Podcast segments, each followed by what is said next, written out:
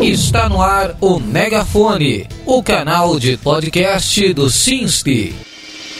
No episódio de hoje, o Megafone vai falar sobre a reforma administrativa, também conhecida como a famigerada TEC 32, uma matéria que voltou à cena e que desperta muitos debates entre os servidores públicos e na sociedade civil como um todo. Para falar do assunto, o Megafone trouxe uma entrevista da Rádio USP com o doutor em História Econômica pela Faculdade de Filosofia, Letras e Ciências Humanas e pesquisador do Instituto de Estudos Avançados da USP, José Luiz Portela. Fique sintonizado com a gente. Você está ouvindo o Megafone.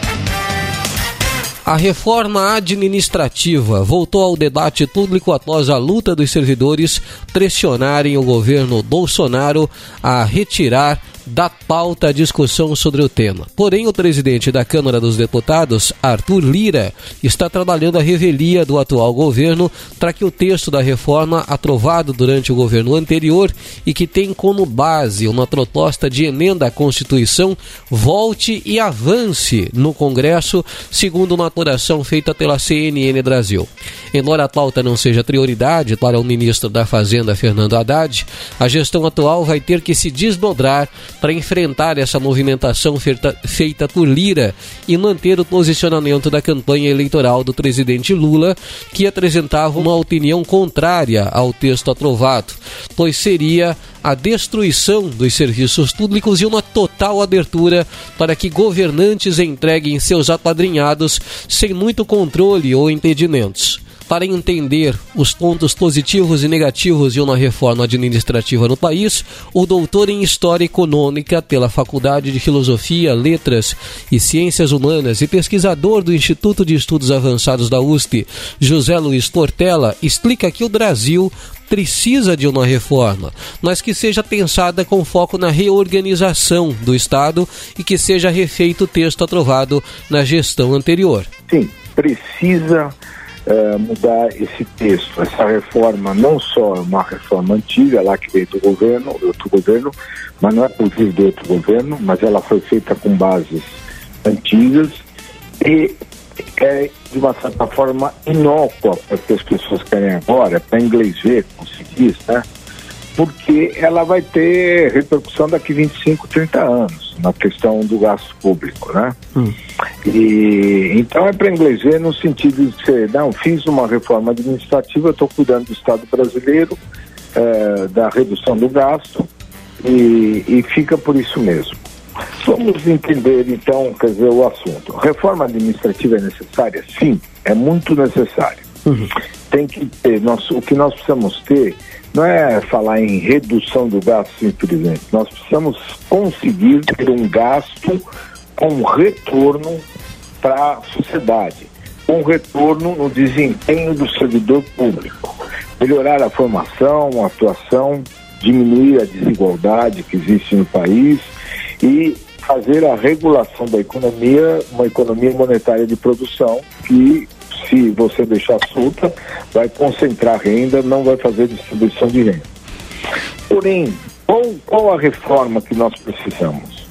A reforma que nós precisamos é para reorganizar o Estado, é para que ela reveja o papel do, do, Estado, o que, que ele tem que fazer, o que, que não cabe a ele, o que cabe a ele em parceria com a iniciativa privada de maneira clara, porque isso hoje é trabalhado de uma maneira assim bem atabalhoada, em cada caso é um caso, sem um planejamento do papel do Estado como um todo, do governo federal, do governo, dos governos estaduais, dos governos municipais, a divisão de trabalho e qual é a função que ele tem que exercer, principalmente em função dessa realidade de investimentos que você necessita da parceria privada se fala muito em PPP, PPP, mas isso não é feito de uma maneira ainda que você tenha certeza que vai dar certo. Alguns casos dão certo, alguns casos dão errado. Então precisa dessa reorganização.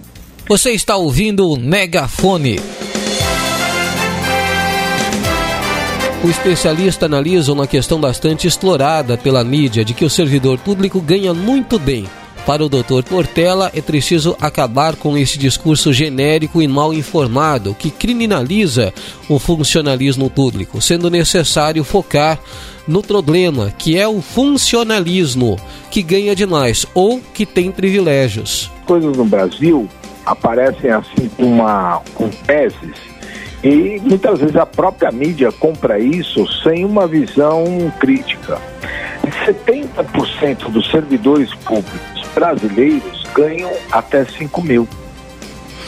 Não é a visão. Quando as pessoas falam de reforma administrativa, uhum. de redução do Estado, etc., tem a ideia de que é um gasto que a maioria dos servidores ganha bem, ganha um salário altíssimo e tal. O que nós precisamos fazer é exatamente atuar com foco em quem ganha acima de 20, 25 mil e no pessoal que dribla o teto que se tem para salário com penduricalhos e dribles. E é uma briga dura, porque isso pega o Ministério Público, pega o Judiciário, pega mesmo também servidores no Executivo, no Legislativo. Como você tem juiz ganhando auxílio livre, se você tem um salário alto, 30 e poucos mil, 40, você não precisa de auxílio livre. E auxílio moradia para quem tem apartamento no Leblon, tem, quem tem ganha auxílio moradia e tem apartamento particular no Leblon mais de um. Então, sempre o cerne de tudo e da a reforma administrativa não faz isso é a questão de conter a desigualdade. O problema está não na quantidade de funcionários públicos. O Brasil não tem um exagero de funcionários públicos. O que o Brasil tem é um exagero de super salários. É, sim, hum. alguns ganhando muito. Isso sim, isso que causa sistemas de progressão. Para quem está no fim da carreira, que é automático e bom, para quem está no começo é lento. Então, é desigualdade. A reforma administrativa, ela precisa reorganizar as carreiras, uh, principalmente uh, introduzir as novas mídias, as novas tecnologias no conhecimento, no domínio do conhecimento dos funcionários. Uma das coisas, por exemplo, é lidar com a inteligência artificial, que é uma coisa que está se estabelecendo e não vai ter como fugir dela. Você não precisa mais, às vezes, que alguém faça uma programação. Você precisa do funcionário que saiba fazer perguntas para a inteligência uhum. artificial uhum. para que ela faça a, a programação. Ela vai fazer mais rápido que o funcionário, mas ela vai fazer sob a supervisão do funcionário que sabe aonde queremos chegar. E para cobrir espaços, tem fiscais suficientes para o desmate na Amazônia? Então tem setores do Estado que estão sem funcionários. Uhum. Agora, tem outros tem setores que estão com muitos funcionários, sim. Aí vem gente falando, não, tem lugar que tem revezamento de mesa e tal, coisa. Pode ter sim, mas é minoria. Você tem em muito mais lugares déficit. Por exemplo, nós estamos vendo agora a, a, as filas do INSS. Uhum. Nós não é. temos gente suficiente para atender as solicitações do INSS, principalmente a questão do, dos pedidos lá de afastamento e tal, por doenças e tal. Em São Paulo, capital, nós temos 15 ou no máximo 20 fiscais para atender 160 mil pedidos de licenciamento. Ou seja, tem lugares que o Estado está totalmente deficitário e essa ideologia de Estado mínimo e tal, que é aplicada assim de uma maneira linear e sem pensar cada caso, ela tornou isso desastroso. Ainda mais, os salários, que a maioria, como se 70% ganha até 5 mil, o pessoal jovem que sai da faculdade, ingressa da, da faculdade, não quer mais ir para o serviço público. Bom, então, para concluir, nós temos que acabar com esse discurso genérico, mal informado, que criminaliza o funcionalismo público e focar no problema. O problema é o funcionalismo que ganha demais ou que tem privilégios uhum. e que é uma minoria. O, o problema é a forma desigual. Então nós precisamos, e essa reforma administrativa que está aí, é uma reforma que está só para fachada, não é uma reforma para valer. Uhum. E nós precisamos começar a fugir dessas mentiras que atacam a política pública no Brasil. Você está ouvindo o Megafone. Acabamos de ouvir mais uma edição do Megafone que tratou sobre a reforma administrativa. Quem falou sobre o assunto foi o doutor em História Econômica pela Faculdade de Filosofia, Letras e Ciências Humanas e pesquisador do Instituto de Estudos Avançados da USP, José Luiz Portela, em entrevista para o Momento Sociedade, um programa da Rádio USP. Lembrando aos ouvintes que o programa de hoje foi antecipado por conta do feriado de 7 de setembro, dia da independência do Brasil. Na próxima semana, a edição do podcast volta para sua grade normal na sexta-feira. E termina aqui o Megafone, o canal de podcast do SINSP, desta quarta-feira, dia 6 de setembro de 2020. 2023. E siga o sindicato nas redes sociais, no Facebook, no Twitter e no Instagram pelo arroba Oficial e no YouTube pelo Sinste Oficial.